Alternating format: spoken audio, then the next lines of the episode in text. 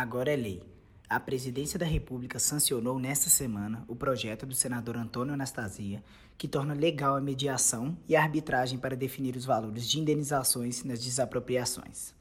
A proposta tem como objetivo agilizar a resolução de processo de desapropriação de imóveis, garantindo pagamento justo e rápido a quem tem direito. Eu estou feliz, porque hoje foi sancionado pelo presidente da República um projeto de lei de minha autoria, agora lei, lei número 13.867.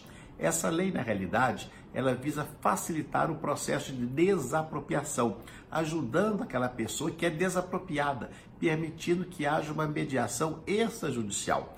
Prevista na Constituição Federal, a prévia e justa indenização em dinheiro em razão de perda de imóvel ou propriedade pode ser feita por recursos financeiros ou por concessão de títulos na dívida pública. Porém, quando o dono do imóvel não concorda com o valor pago pelo Estado, a única solução hoje é entrar na justiça. E o processo demora anos, prejudicando o dono da propriedade e o próprio Estado.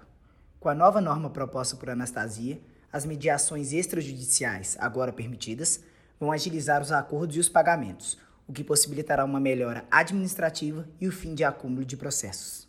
Nós todos sabemos que a desapropriação também é muito demorada e muitas vezes aquele que é desapropriado demora décadas para receber o que lhe é devido. Conhecemos casos famosos. Em Minas, por exemplo, a represa de Furnas, a cidade industrial, são exemplos de demoras em processo de desapropriação que duram décadas.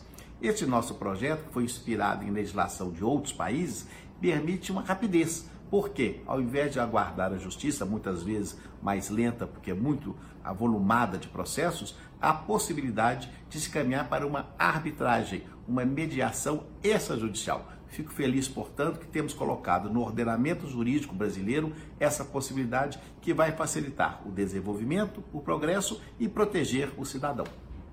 Há casos na justiça em que os pagamentos de indenizações de desapropriação correm há cerca de 70 anos, com valores que giram em torno de um bilhão de reais. É o caso da chamada Cidade Industrial em Contagem, na região metropolitana de Belo Horizonte. A intenção de Anastasia é evitar processos que se arrastam dessa forma.